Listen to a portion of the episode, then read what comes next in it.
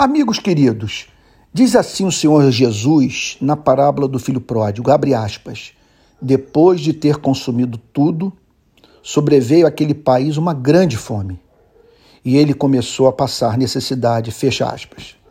Esse é um outro sinal e consequência prática do distanciamento de Deus, o ser humano consumir o que Deus lhe deu. A cultura passa o script. Artistas, escritores, cineastas, articulistas, pregadores incapazes de conduzir suas próprias vidas, uma vez que viver à luz do que pensam significa ser remetido para um mundo de tensões pessoais, morais e intelectuais, exercem sua influência, fazendo o convite para a crença numa espécie de visão de mundo que deixa o homem apenas entregue às suas paixões e o poder de exercê-las.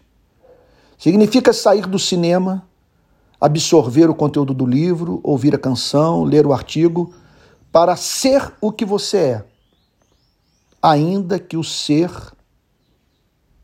que você venha se tornar se transforme numa pessoa mesquinha, infantil e mimada.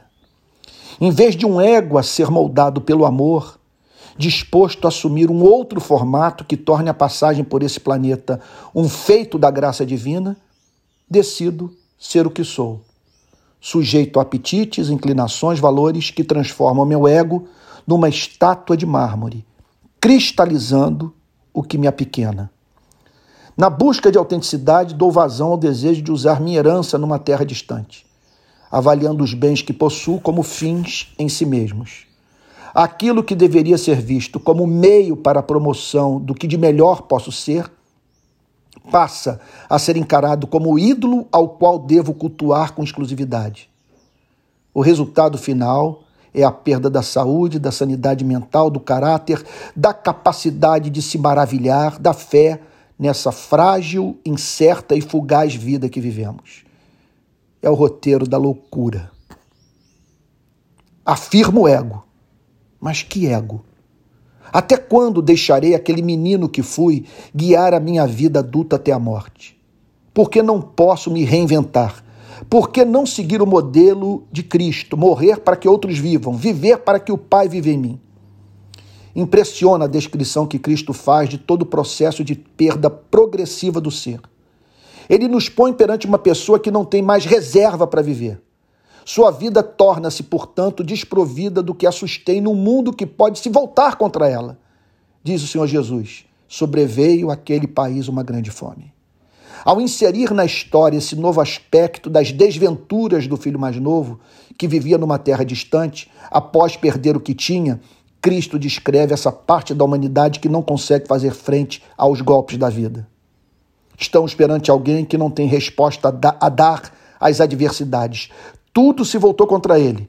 Veio a pandemia, colapso econômico, crise política, risco de morte, cerceamento do direito de ir e vir, bares e restaurantes fechados, estádios de futebol vazios.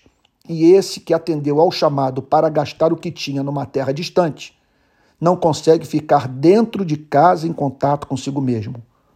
Ouvir-se é um tormento. O homem sem Deus é um ser sem reservas para viver. Por isso, o Salmo 46, nos versos de 1 a 5, descreve a experiência de todo aquele que vive na companhia do seu Criador, como caracterizada pela presença desse elemento de subsídio interior para manter-se vivo. Diz assim o Salmo: Deus é o nosso refúgio e fortaleza, socorro bem presente nas tribulações. Portanto, não temeremos, ainda que a terra se transtorne e os montes se abalem no seio dos mares, ainda que as águas tumultuem espumejem, na sua fúria os montes estremeçam. Há um rio cujas correntes alegram a cidade de Deus, o santuário das moradas do Altíssimo. Deus está no meio dela, jamais será abalada. Deus ajudará desde o romper da manhã. Cristo no seu propósito de revelar como Deus vê o drama de homens e mulheres afastados do seu Criador, descreve o estado de petição de miséria do filho mais novo. E ele começou a passar necessidade. Não se trata de uma necessidade imposta inexoravelmente pela vida.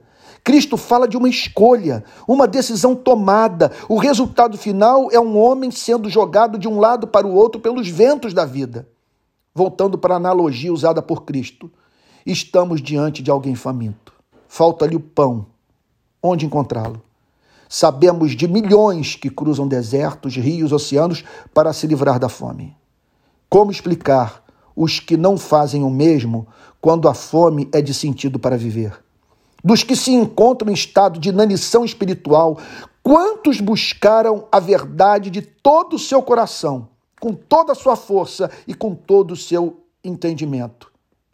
Estranho descaso.